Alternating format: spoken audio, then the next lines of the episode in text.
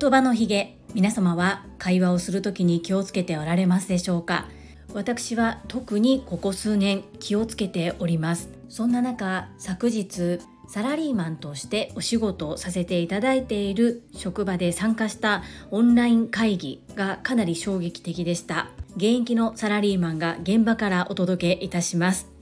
このチャンネルではボイシーパーソナリティを目指すジュリが家事育児仕事を通じての気づき工夫体験談をお届けしていますさて皆様いかがお過ごしでしょうか？本日も本題に入る前にお願いをさせてください私には夢があります。それはボイシーのパーソナリティになることです。ボイシーのパーソナリティになるためには合格率2%と言われるこの超難関審査に通過しなければなりません。そんな私にたった1日ではありますが、ボイシーのパーソナリティになれるかもというチャンスが到来です。概要を語らせてください。世界を変える声の祭典ボイシーフェス2023が10月25日から27日の3日間開催されます。昨日8月30日の18時の時点で10票以上票が入っている方の発表がありましたね。この声の採点を行くにはチケットの購入が必要となります。お値段3900円なんですが、ただいま先行販売の投票券付きチケットが発売されています。投票券というのは出演してほしいパーソナリティや対談のテーマをリクエストできる券です。先行チケットの販売期間が9月の8日金曜日20時までとなっているのですが今回ここにさらに面白い企画がありましてボイシーパーソナリティさん以外の方を推薦できるという仕様になっております。リスナーのあなたへお願いです。このチケット購入をお考えの方、ぜひ、ボイシーパーソナリティさん以外の推薦のところに私、ジュリの名前を書いていただけないでしょうか。私の夢を応援いただける方、ぜひよろしくお願い申し上げます。概要欄にこのボイシーフェスについて詳しく語った配信、そしてこちらのお申し込みサイトの URL を掲載しておきます。少しでも興味のある方、お目通しいただきたいです。どうぞよろしくお願い申し上げます。そんなこんなで本日のテーマ、言葉のヒゲについてです。昨日私はサラリーマンとしてお勤めさせていただいている職場でオンラインの会議に2時間出席をしました。1時間1時間で間に5分休憩があったのですが最初もう10分ぐらい聞き始めて全然内容が頭に入ってきませんでしたその理由は喋られている方の言葉のヒゲです私自身も自分の言葉のヒゲに注目をして気にし始めたのが本当数年前からですのであまり偉そうなことは言えないのですが、主に4名の方が代わる代わるプレゼンをされて説明をしているのですが、トップバッターの方で、もう本当にこれ指折り数えてしまったんですが、1分間に10回以上、えというえが必ず冒頭に入ります。例えばこんな感じです。えー、本社〇〇部三角三角化の〇〇と申します。えー、今日は〇〇の議題について、えー、皆様にご説明をさせていただきます。えー、どうぞよろしくお願い申し上げます。この絵、いります？何のための絵なのでしょうか？もうこの文章の前に当たり前のかのように絵がいっぱい入っていましてもうそればっかり気になってしまって全く内容が入っていきませんでした。本当に申し訳ないなと思いながら正直この2時間かなり苦痛な会議でした。人が入れ替わってどんどんどんどん話される方が変わるのですがもう皆さん同じスタイルなんですね。これ負の連鎖だなというふうに本当にこう上から目線で大変恐縮なんですけれどもリーダーの方も主催者の方も後輩の方も本当に皆さん同じような喋り方をされるんですね。プラスの連鎖もそうですが、負の連鎖も人間って環境に左右されるんだなということを改めて感じております。このエピソードから私の気づき学びを2点アウトプットさせていただきます。1点目は学びと環境は大切ということ2点目は癖は本人は気づきにくいということですまず1点目の学びと環境は大切ですが私今株式会社新規開拓代表取締役社長朝倉千恵子先生が20年前から継続開催してくださっている女性専用の営業塾トップセールスレディ育成塾で学ばせていただいております。こちらではやはり言葉のひげに気をつけること滑舌よく話すこと表情などいろんな基礎になる部分売り込む営業ではなくって仕事を進める上での基本的な姿勢どれだけそれが大切かということを学びます。学んだだけではやはりできませんので知っているとできるは違うということで皆さんそれぞれに少しずつ練習をされたりアウトプットしておられます。そういった士気の高い方々が集まるとても貴重な学びの空間に身を置かせていただいているというこの環境が本当にありがたい環境なんだなというふうに思います。昨日の会議での言葉のひげもそうですが実際にオンライン上に出てこられる皆様が無表情なことそして全くもうこれ画面がフリーズしているんじゃないかというぐらい微動だにせず資料もただ棒読みこう難しい内容であればあるほど相手の心を動かすというのは難しいのかもしれませんがやはり見せ方伝え方っていうのには工夫がいるなというふうに思います。朝倉千恵子先生は正しい話し方を手に入れるとこれは武器になるとおっしゃっていますがその通りだと生意気な発言になりますが少し悪い例を見ることであえてそこにさらに気づかせていただいたと感じております。これはですね私立場上も言えませんし親しい方でもないですし本当にもうどうすることもできないんですが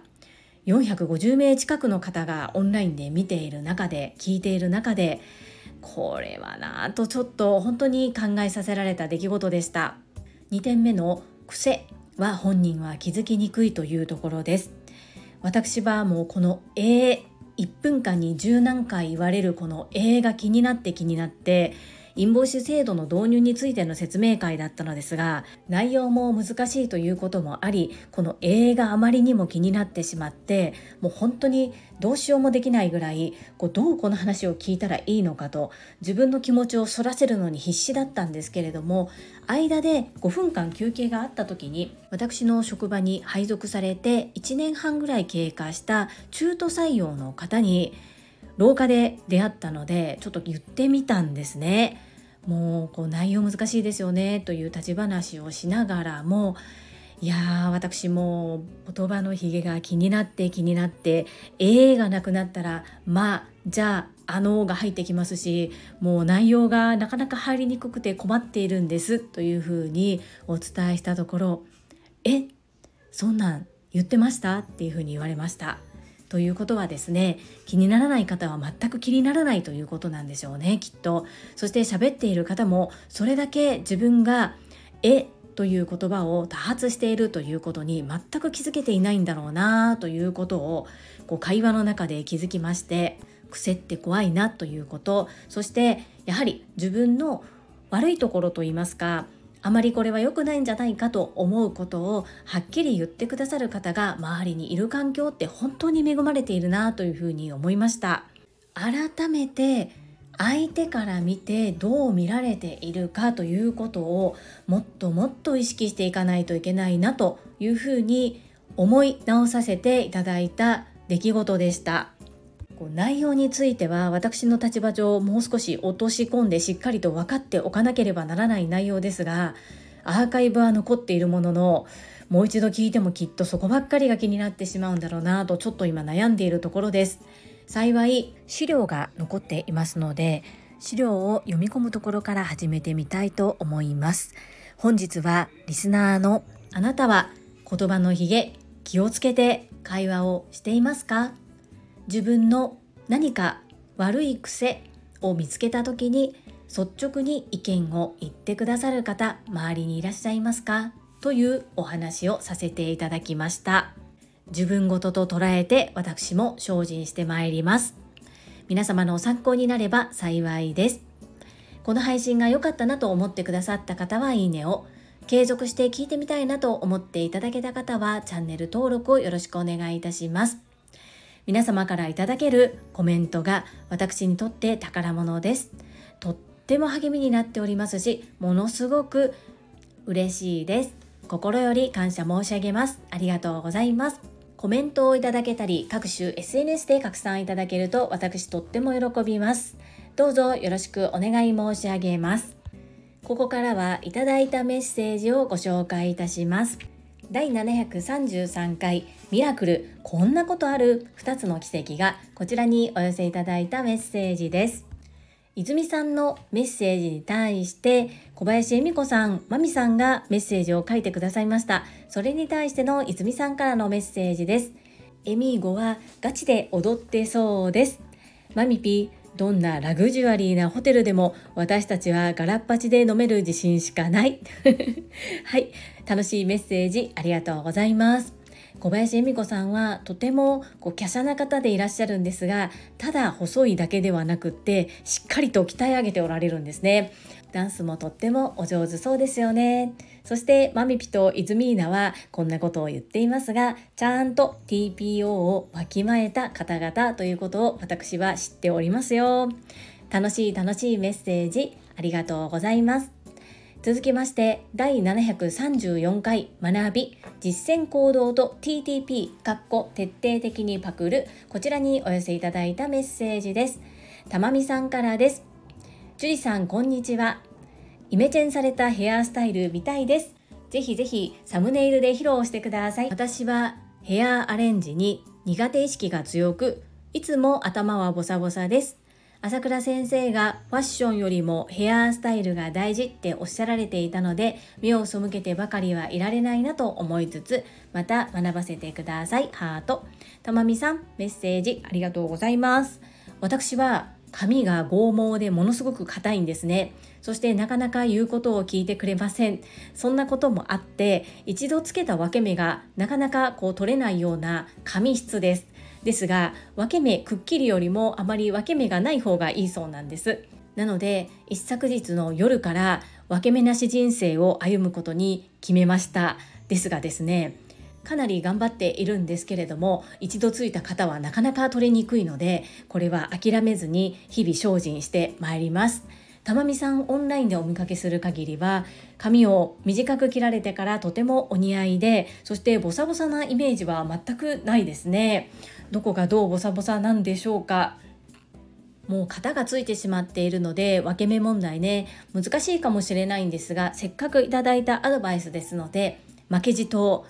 分け目なし生活を送っていきたいと思っております。たまみさんメッセージありがとうございます。